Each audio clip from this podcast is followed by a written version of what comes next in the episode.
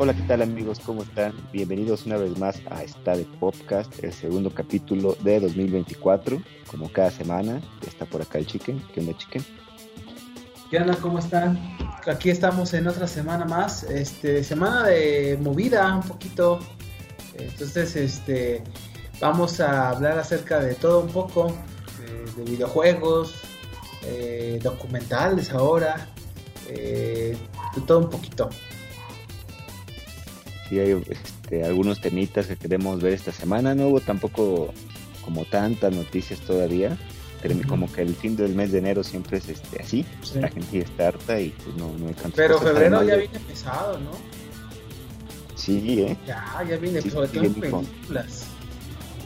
Sí, ya van a empezar los estrenos buenos, ¿eh? Y ya, la, ya vienen los Oscars también. Sí, los Oscars. Viene también videojuegos, que estuvo, o sea, está pesado, viene pesado. A ver, chiquen, si quieres, este, pues empezamos con la primera noticia. Este, ahí traías por una noticia de, un fallecimiento, ¿no? Híjole, pues acaba casi que de última hora. Este, pues falleció Carl Withers. Eh, creo que a muchísima gente es un, actor reconocidísimo, eh, muy famoso en su, sobre todo en, las películas de Rocky. Creo que todos lo conocen por este, haber interpretado a Apollo Creed en la saga de Rocky Balboa eh, desde sus inicios. Eh, él también eh, actuó en la película Depredador ¿sí? con Arnold Schwarzenegger, que por cierto era muy, muy amigo de, del actor. Este, él salió en, este, en la película de In the Head of the Night, este, una película de, policías. Eh, él después salió en toda la saga de Rocky. Ya ven que Rocky sacaron un montón de, películas, sobre todo en los 80s y 90s. Eh, también, este, y creo que para muchos eh, ahorita sobre todo en, la, en, época reciente los han de haber reconocido por ser el, soldado y el, y el líder Griff Carga de la serie de Mandalorian. Este, así que, que lo hace increíble, por cierto. Em, pues bueno, es una eh, noticia triste porque fue sorpresiva incluso. Entonces, eh, porque falleció cuando estaba durmiendo. Entonces, pues es un actor que hizo historia, marcó eh, época, sobre todo en los ochentas, mucho, sí, pero muy fuerte, y sobre todo ahora por la serie. Entonces, eh, bueno, que en paz descanse. Y este, ¿y qué opinas sobre pues este extraño, ¿no? 76 años no estaba tan grande, pero pues, sí ya tenía cierta edad. oye, ¿cómo le van a hacer ahora con su papel en The Mandalorian? Ya, o sea, su papel ya había terminado o, o sí tenía posibilidad de seguir o qué? O sea, creo que, o sea, había quedado bien su personaje, hasta, o sea, ya eh, estaba en la tercera, creo. Y pues ya no sé, no creo que lo vayan a retomar así como es Disney. Entonces, este. O lo van a hacer de inteligencia artificial, como lo que ya han estado haciendo. Entonces, eh, pues bueno, a ver qué, qué pasa. Oye, hablando de inteligencia artificial y que reviven a gente con, tecnología, fíjate, ¿te acuerdas que estaba viendo el maleficio? después lo voy a comentar ya que termine. ¿A quién crees que revivieron con inteligencia artificial? Ernesto Alonso. Sí, Ernesto Alonso. Híjole. ¿Y cómo capítulo? Pues bien, bien, o sea, se ve claro, ¿no? es lo que puede pagar Televisa. La voz se nota que ya ves que las inteligencias artificiales hay que alimentarlas con cosas que ya existen. Entonces la voz se escucha como si estuviera en, un, en una cinta vieja, la voz. No se escucha como con la calidad que tiene un audio de ahora. Sí. Y se ve muy parecido no se mueve, eso sí, está sentado como con los brazos en la mesa y no se mueve. Pero fue un buen toque, creo que fue como un buen tributo. Y fíjate que pareciera que además de tomar inspiración de la novela anterior, puede ser una continuación de la novela anterior. Están dando como, como señales, señales de que podría llegar a ser una, continuación esto. Están pasando ahorita. Pero sí, fíjate, ya hasta Televisa está usando inteligencia artificial para revivir a los. Pues esa es la tendencia, que a mí no me gusta mucho, ¿eh? No, a mí no. Se me hace un poco tétrico. Sí, es, raro. Creo que ya la usaron para revivir a, Diego Verdaguer, Pedro Infant, a, a Chespirito. A Cantinflas. Sí, sí, Juan Gabriel. Sí, no, A mí no me gusta. No, me parece raro. No sé. O sea, como que no los dejas descansar, digo. Pero bueno, es, o sea, y, Hollywood es lo que quiere hacer, lo que ya está haciendo. Sí, es. Este. Y bueno, este, como ya cambiando un poquito de tema, eh, a cosas más este, agradables. ¿Cómo viste el Stereo Play? ¿Lo viste? Yo la verdad no, en su momento no. no. lo vi, pero sí sé que hubo varias, varias reacciones, porque es el primer evento como importante de, del año. Entre todas las noticias que ha habido de despidos en la industria de videojuegos, como que es el primero con buenas noticias para el consumidor, ¿no? Fíjate, eh, yo aquí tengo como los juegos que han este, estado anunciando eh, durante esta, este día, bueno, esta semana ya. Eh, viene este nuevo, el nuevo juego de Helldivers 2. Si no mal recuerdo, este juego lo hacía Bungie. ¿sí? perdón, no, es este Harrow Game Studios, que es de Sony. Es que Bungie ahora trabaja para Play. Entonces, eh, no tenía un juego que estaban realizando, eh, uno de disparos. Helldivers es como de shooter y este hasta creo que va a ser free to play. Eh, bueno, a ver cómo resulta esto. tiene mucho juego japonés, que eso me da mucho gusto, después de que ha estado un poco olvidado por parte de Sony. Eh, Stellar Blade es una de Action RPG. Este, se ve increíble, para mí de lo mejor.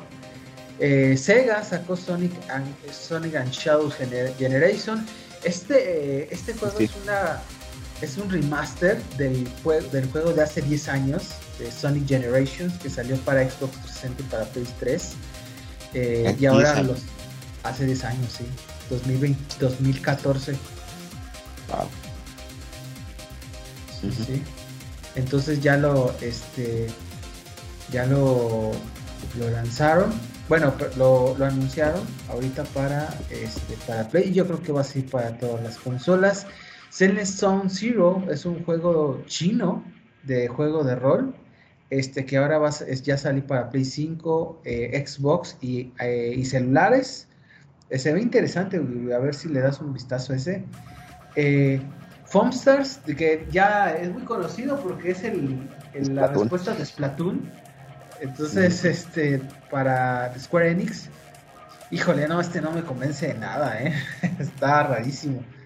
Este, pero bueno, eh, ya, este, ya, ya sale este año.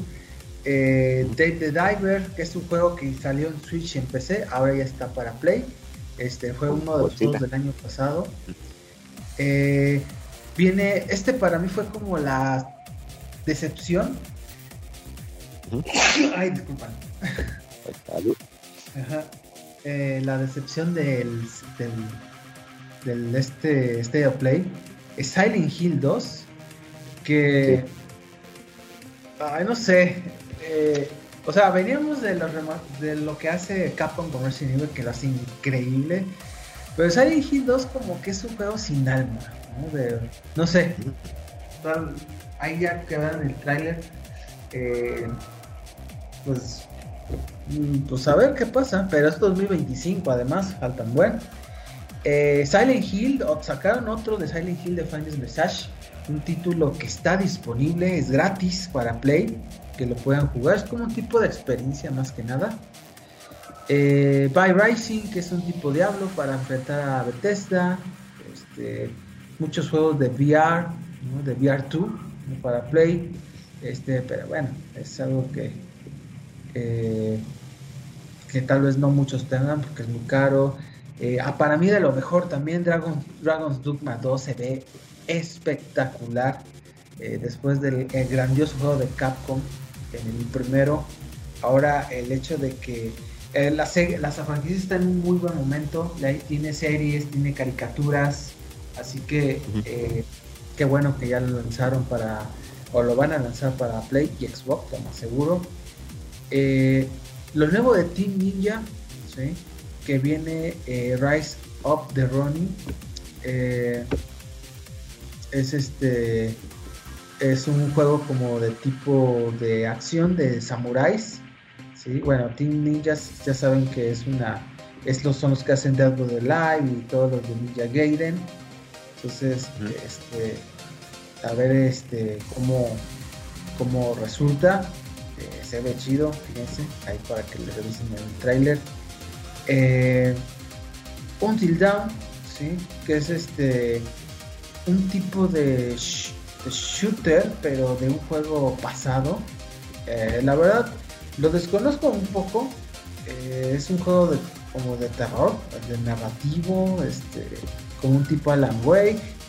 Y, eh, y bueno, la sorpresa de la noche, anunciaron Death Stranding 2 on the, on the Beach del juego de Hideo Kojima. Este, la verdad se ve muy interesante. Yo la verdad no, yo jugué el 1 y la verdad no, simplemente no fue, no fue para mí. Entonces eh, ni lo acabé, la verdad. Está muy raro, ¿no? Sí, sí, no, es como tienes que estar llevando cosas, estar haciendo opciones. Con un bebecito eh, en la mochila o algo así, ¿no? Sí. Eh, entonces, pues a ver qué, sucede en el 2. Y además anunció que después de que termine el Death Stranding 2, que lo acaba de desarrollar, ya está haciendo el nuevo juego, que va a ser como un tipo de espionaje, ¿no? Como un poquito como los Splinter Cell o cosas así. Eh, así que pues, interesante. ¿Cómo ves de todo el Stereo Play? Ya con eso pues creo. Fueron muchos anuncios, ¿no? Sí, muchos. Qué bueno, que hacía falta algo así. Este, pues ya viene la siguiente generación y viendo la nueva consola de Nintendo, creo que le tienen que echar ganas para que, este, si es un éxito, el Switch 2 no se lo lleve de corbata a, ellos. Eh, a, Play, creo que a Play le está yendo mejor ahorita que a Nintendo y a. Porque Nintendo está saliendo ya de la generación. Sí, ya se nota que ya. Ya todos están esperando el Switch 2. Todos, Y aparte, era un año difícil más para los uno de los bueno dos de los mercados más grandes de videojuegos no que es este Estados Unidos y, México por el tema de elecciones todos los despidos que están viendo las compañías que va a ser en todas las compañías ¿eh? de tecnología de lo que sea que sí va a tener un impacto vas a ver en la economía porque está está muy canijo sí eh sí sí sí a ver cómo cómo resulta este interesantes juegos ya medio tarde empezó la generación, llevan partes años, está bien. Pero este Xbox también sacó un evento, pero la verdad es sí no puse atención. Este, interesante, hay sus cosillas. Este, y a ver qué resulta en este año. Pues este pues nos faltan el, el Nintendo Direct, que supone que se filtró que viene ahora para febrero. Ajá. Este, no sé si en marzo vaya a haber otro, este, al menos de juegos indie eh, para Nintendo. Ya hubo lanzamientos de principio de año, que son como remasters, ¿no? Ya el Switch le está apostando por, por remakes o remasters de juegos, casi nada, nada. Viene Mario contra Donkey Kong, sí, ¿no? Sí. Donkey vienen varias cosas. Puros Mario, la de Princesa Peach. Eh, a mí la verdad no me está gustando mucho lo que está haciendo Nintendo. Yo creo que ya debería sacar un direct para que, que yo creo que va a ser el último de Switch. Yo así creo. Y el siguiente va a ser ya del anuncio del nuevo. Sí, el, anuncio, el anuncio de la nueva consola. Pues bueno, bien. Ahí yo tengo ahí una noticia medio fresca. A ver. quiero platicar, pero no sé si tengas por ahí alguna otra noticia antes, antes de eso. Este, no, ahora sí no tengo noticias. Échale. Fíjate, hace unos cuantos días, contando a partir de que estamos grabando esto, se estrenó un documental en Netflix, este, no sé si muy esperado, porque la verdad no había enterado que, lo iban a sacar. pero sí, está como que no. Ya, ya bastante histórico y creo que con bastante relevancia para la cultura pop. Se llama La Noche Más Grande del Pop. Ok. es la, la, historia de cómo se creó esta canción de los ochentas de We Are the World. Eh, como Michael Jackson y Lionel Richie escribieron, cómo los productores y todo el equipo creativo se encargó de, juntar a, a 40 estrellas del pop de los 80, imagínate, de los 80 y de décadas antes. Eh, y cómo fue todo el tema de la logística, cómo lo hicieron, cómo lo planearon, luego cómo fue la grabación en un solo día, una sola madrugada más bien, y cómo fue también este lo que siguió, ¿no? Como, hubo, hubo gente incluso que se que no quiso participar, como Prince, hubo gente que, que, pues no le gustó mientras ya estaban grabando y se fue. ¿Quién fue? No me acuerdo, fíjate, pues, tanto así que no me acuerdo quién. Según yo, eran cantantes famosos muchos en su época. Ah, es que esa, esa canción es grandiosa. yo no sabía que la había escrito junto con Lionel Richie. Yo pensé que era de Michael Jackson. Y no, el ah, documental sale, empieza, es como un documental de entrevistas, ¿no? Y grabaciones también, supongo que de otros documentales, otras entrevistas, les va metiendo y empieza contándolo Lionel Richie, lo están entrevistando a él y empieza a contar cómo surgió la idea. Y es que años antes, eh, yo me enteré también por el documental de Wham del año pasado, que el año pasado salió este lo de Live Aid, la canción del, primer Live Aid en los ochentas. Eh, estuvo Bono, estuvo Wham, estuvo este, este Freddie Mercury con Queen, o estrellazas de europeas más que nada británicas de los 80 de principios de los 80 pues estaban ahí. Y ahora este, quisieron hacer algo parecido, porque pues estaba igual lo de la, hambruna en África, ¿no? específicamente en Etiopía, y ellos también querían como poner de su parte. Está la Lionel Richie y por contacto, ¿no? Él conoció a Stevie Wonder, quiso invitar a Stevie Wonder, a Michael Jackson, porque todos se conocían, como que eran este no, no de la misma edad, pero todos habíamos movido siempre en el mismo entorno musical. Eh, esos programas musicales, ya sabes que había en, la televisión afroamericana en Estados Unidos, que eran el Mota, donde nada más bailaban y tocaban música, así, esos programas de antes. Se presentaban no me acuerdo cómo se llama el grupo, era Richie también estaba ahí. Este, y, y, entonces se fue haciendo como una red de contactos se conocían mucho entre ellos, entonces fue creciendo y empezaron a invitar más gente, más gente, más gente. Imagínate, llegaron a invitar a Bob Dylan, a John Warwick, a Diana Ross, este, eh, ay, ¿cómo se llama este Pero, pero es que también eran artistas que venían como desde los 50, los 60 a Ray Charles. Sí, sí, sí. Era otra eh, época sí eran estrellazas. Ah, qué talento tenían, ¿eh? Qué talento. O sea, yo lo, yo lo, pues esta, el video musical la pasaban mucho en MTV. Entonces, eh, o sea, su historia, ¿no? Que es una canción de 85, 86, creo. 86, sí. Ajá. Entonces, eh, pues es que no, o sea, los que crecieron en los 80 o sea, crecieron con toda esa increíble música.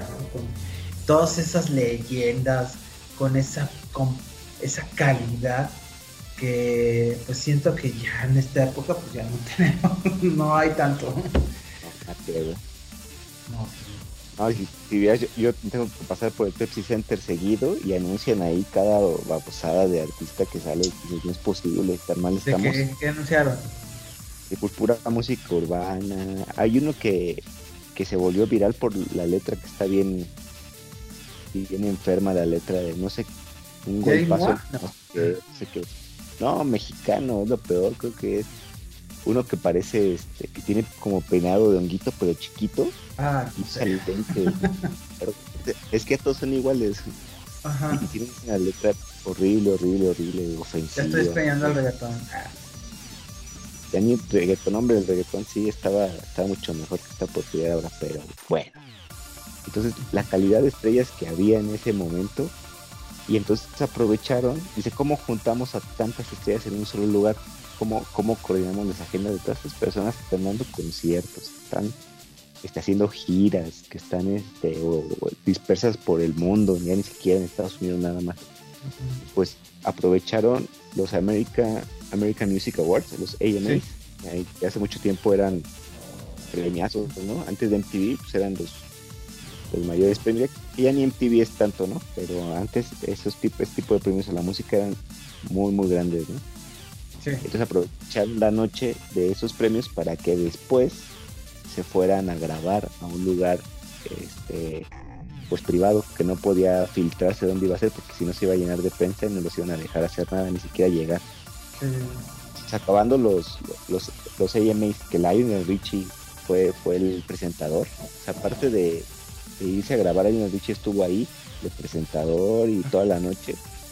Aparte hizo números musicales y también de gente que hizo números musicales ahí fue a grabar y este ya se fueron a todos allá, empezaron a llegar todos, hizo un desmadre, porque todos, imagínate, estrellas de esa época, cuánto ego tenían, Entonces el documental te recuerda cómo manejaron ese ego, cómo este, al principio todos así, todos se, enojaban, que por qué lo va a cantar esta parte y yo Sí, no, imagínense por una versión, un verso. Que yo no quiero estar parado, sí, que yo no quiero estar parado junto a él porque me cae mal que yo prefiero estar aquí, yo prefiero cantar así, así, no sé qué. Entonces llegó un momento donde todos estaban tan emocionados, parecían kinder, no le hacían caso al productor musical que estaba ahí, que era Quincy Jones. Quincy Jones, ah, otra leyenda. Sí, sí, sí. O sea, no le hacían caso. A 40. le valía madre.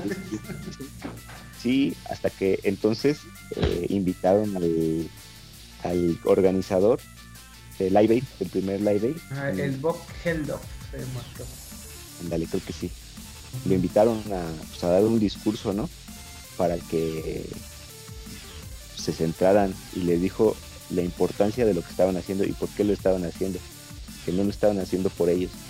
Lo estaban haciendo por gente que se estaba muriendo de hambre en África, donde él había ido a campamentos de refugiados, donde hay no sé cuántos sacos de harina por tantos miles de personas, donde hay enfermedades, donde hay cadáveres alados, él había hecho el de, el de Van ¿no? También. ándale, también. Todos esos él los había iniciado, él inició con esa tendencia que siguió hasta principios de los 2000. Fue el último Live, live Aid, que era Live Aid, ¿no? El, octavo concierto. Oye, te, ajá, y te iba a preguntar, ya casi no se hace esto, ¿verdad? Ahorita. No, pues el mundo está tan jodido que, ya no, no, nada, ¿eh? es raro, o, más que nada para ciertos grupos, pero no. Ajá, y luego, este, y lo pues, dio su discurso y a todos se quedaron como que serios, ¿no? Como que entendieron que pues, no estaban jugando, que lo estaban haciendo por una causa más grande que ellos. Y a todos serios. Y empezaron a grabar, batallaron al principio, fueron cambiando cosas de la letra conforme iban cantando una letra que había escrito Michael Jackson y, y Lionel Richie, Michael Jackson. y, la fueron cambiando, fueron ajustando cosas. Eh, y ya terminaron. Prince nunca fue, lo habían invitado. Terminaron de grabar el coro después de no sé cuántas horas, porque empezaron en la noche. eran como las 4 de la mañana e iban a empezar a grabar ya las partes donde cantan como por parejas o, o grupos de tres que van cantando estrofas o versos, incluso versos. Este, estaba ahí Bob Dylan con Willie Nelson, ¿no? Por ejemplo. Estaba al final Bob Dylan con. ¿Cómo se llama este de el de Born in the USA? Que es bien. Eh, Bruce Springsteen. Bruce Springsteen ahí con su voz toda garrasposa. Ahí cantando. Que, es buen, que es buen cantante. Canta, es, bueno, pues tiene un estilo bien particular, ¿eh? Pero pues es que en Estados Unidos es como el, el, el mero mero, ¿eh? Sí. Sí, es como lo, más patriótico, ¿no? Sí, es que, la gente no sabe que su, sus canciones son más como de crítica a la misma cultura americana. Sí, Born in the USA, o sea, todos bien pendejos, ¿no? Todos pensaban, ah, que es bien americano, que es súper bien de ser norteamericano, y no, era la crítica al, estilo de vida norteamericano, ¿no? Exactamente. Pero, sí era una gran, gran estrella en esa época. Él, empezó en los 70s o en los 60s, no, no sé, pero todavía estaba muy joven ahí, había empezado en los, en los 70s y, cantando y todos los problemas técnicos, los problemas de organización, cómo se ponían unos borrachos, cómo batallaron con Bob Dylan para que cantara, porque en toda la grabación se ve bien incómodo él, porque muchos de ellos era gente muy tímida, como Prince, que por eso no fue, porque no quería estar con mucha gente. Y Bob Dylan se le ve que era bien tímido también. Sí, sí, él siempre ha sido. no es como un, un cantante del tipo de Michael Jackson, ¿no? Es como un cantante más introspectivo, más de la letra. Siempre fue de la melodía, no sé, pero ahí se ve como está todo incómodo y cuando le tocaba grabar su parte solo, no podía ni cantar bien de lo incómodo que se sentía. Entonces sacaron a todos para que él pudiera grabar y, y aún así se sentía presionado, no cantaba bien.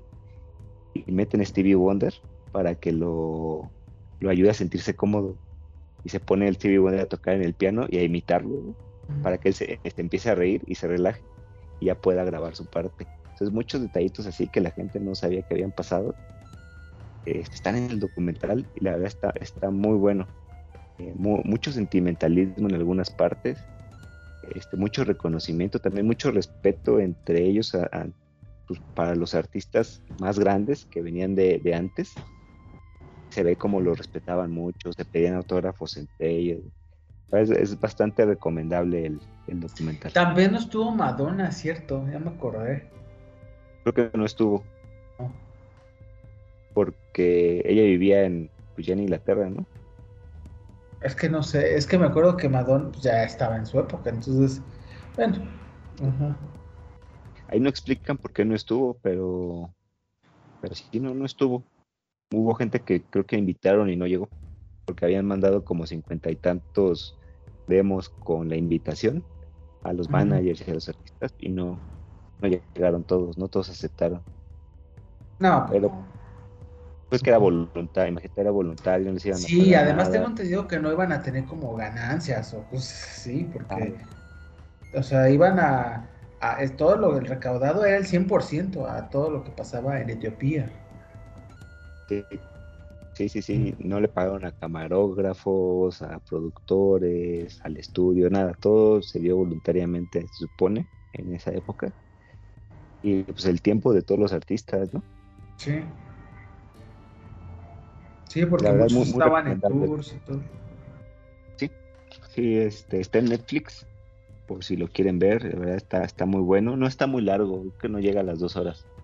Ah, y está muy entretenido está muy entretenido, la verdad. Eh, no te aburre estar escuchando la misma canción por la, los estilos de voz. Y dices, qué, qué calidad de artistas. Este, cuando iba a grabar Dion Warwick, que yo la conozco, de, bueno, su voz, porque a mi mamá le gusta mucho, ponía los discos, que empezaba a cantar de la nada, como, no, no, no, dices, ¿de dónde le sale esa voz a esa señora? Increíble, increíble, de veras. Y sigue viva, Creo que sí. trabaja en la ahora sigue viva, no manches cómo canta. Sí, lo recomiendo mucho. Ahí creo que te va a gustar porque hay seguramente muchos artistas que, que conoces y los que te gusta su música, es para que lo cheques. Híjole, yo creo que sí me la voy a echar. Es que a mí me encanta también la música, me encanta esa época de los 80. Este, pues yo crecí con ellos. Y eso que no soy de su época, ¿no? Es raro.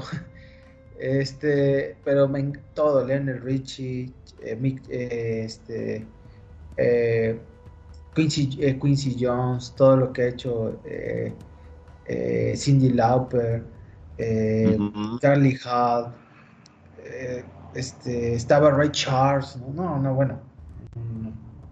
Este, entonces, pues yo sí la voy a ver eh, qué bueno, me da, mucho gusto un documental así de, y de música además, que no, no hemos tenido casi. No, creo que Netflix está retomando ahí varias cosas este, con contenido. Está haciendo bien. lo está haciendo mejor. Creo que hubo evento de Netflix, hubo anuncios. Ah, ya se anunció este la bien la segunda temporada del juego de calamar, varios proyectos, películas, series, ya sabes. Eh, eh, y ahorita le está apostando, está metiendo series de caricaturas de Cartoon Network que estaban ah, en, está metiendo las Netflix, contenido de Paramount también. Pero fíjate que está jalando contenido de otras plataformas, ¿eh? Paramount Plus que tiene rumores de que va a cerrar, está jalando Netflix. Lo que está pasando es que ya no es ya no está haciendo negocio para las productoras este, tener eso el propio, porque lo que están haciendo es segmentar el, mercado, entonces van a decir, "No, pues pues Paramount, ¿para qué chingo lo voy a comprar? Entonces mejor quedo con Netflix y Amazon." Entonces, ya nada más ganas por los derechos de Sí, y ya. Pero ya nadie lo ve. Entonces ya dicen, no, pues que los vean. Y, pues, y es lo que está pasando con Netflix, con Paramount. Este, por cierto, ya Max, ah, ya HBO Max se va a volver Max aquí en México, ya en unas semanas. Entonces, esto va cambiando. Sí, sí, está consolidándose el mercado, como todo el mundo había previsto. Tardó más de lo que pero Ahí va. Pues sí, chiquen. Ya son todas las noticias que yo traía de, mi lado. Ok. Ah, pues muy interesante. Excelente. Eh, excelente eh, propuesta. Yo la verdad sí me lo voy, sí lo voy a ver, ¿eh? Sí, está muy bueno. Muy bueno. Este, quiere, tengo noticias rápidas. Ah, dale, dale. Primer, eh, tres nada más. Primera, este, vamos con la primera. Eh, bueno, Nate Druckmann, el creador de The Last of Us, acaba de confirmar que la tercera entrega de The Last of va a tener su tercera parte para PlayStation 5 eh, por parte de Naughty Dog. Eh, bueno, mira, a mí me da un poco de, no sé, de decepción porque Naughty Dog ah, es un de lo mejor que tiene Play, pero creo que ya se encasilló en la saga. Este, ya lleva 10 años con la misma saga y yo ya me gustaría otra cosa. Pero bueno, genera mucho, eh, ahorita es como que está en, boca de todos. Entonces, pues bueno. ¿Cómo ves su Pues a ver qué pasa, no está interesantón, pero pues veremos. Échate la, la otra noticia. segunda, y esta es triste, porque acaba, también acaba de pasar este, falleció eh, Mark Gustafson. Eh, bueno, me, preguntarán pues, quién es. Pues es el codirector que eh, junto con Guillermo del Toro de la película ganadora del Oscar hace apenas unos menos de un año de Pinocho. Este, bueno, ahí por ejemplo, incluso en la, en la cuando ganan el Oscar, pues salieron los dos, y eran los dos creadores y productores de la película y falleció el día en esta semana de un este un ataque de un infarto entonces pues triste porque era eh, esta persona eh, estaba muy involucrada en la animación con esta obra maestra de Pinocho de lo mejor que ha sacado este eh, Guillermo del Toro era una este la especialidad de, este del de este director era la animación, sobre todo en, este, no como por computadora, pero en puppets. ¿Sí? Él también estuvo eh, como director de animación del fantástico Mr. Fox, peliculón de, este, de Wes Anderson. Entonces, este, es un genio, será un genio. Paz, descanse. No sé qué, algo que quieras comentar, Wiwi. Pues no, sí, qué lástima porque es una forma de animación que no hay mucha gente que la sepa hacer bien. No, nada. Sí, sí, y es una que además que ya nadie hace. Por eso sí pega. Sí. Pero bueno. Y la tercera, eh, esta es una buena noticia, este ya está confirmado, ya es eh, un hecho, Jim Carrey regresa como el Dr. Hickman en la tercera entrega de Sonic the Hedgehog. Eh, esto es muy buena noticia porque, bueno, habíamos comentado que estaba que los rumores, que si Jim Carrey regresaba, y hay que tomar en cuenta que él ya estaba como, ya casi ya buscaba la jubilación, ¿no? Pero ya, está de regreso. Y qué bueno, porque es, lo hace muy bien en el papel del, del doctor Ekman. ¿Cómo ves su... Pues qué bueno, como tú dices, qué bueno. Es un personaje ya, pues hecho para él, nadie más lo podía hacer. Pues sí. Entonces, eh, pues ya, esos son lo que tengo de, este, de noticias. Pues bien, chiquen, entonces yo creo que con eso ya podemos dar por terminado el capítulo del podcast de esta semana. Muy bien. Pues bueno, eh, pues no, eh, no se diga más. Eh, espero que les hayan pasado un rato agradable dentro de este podcast. Seguimos aquí, este, en, ya en, la séptima temporada, sexta, séptima, Octava. Octava, octava, no te digo. octava temporada. No manches, ¿cuánto tiempo? Eh, de, en su programa favorito. No dejen de escucharnos, no dejen de vernos en Spotify, en YouTube. Recuerden darle like, compartirnos, seguirnos para que más gente eh, nos escuche y pues también donde puedan dejen sus comentarios para ver qué opinan de los temas de los que platicamos ahora. Pues muy bien. Pues bueno, pues espero que les haya gustado. Nos vemos en la próxima semana de esta de podcast. Nos vemos, Ubi Nos vemos, chiquen. Cuídense. Bye.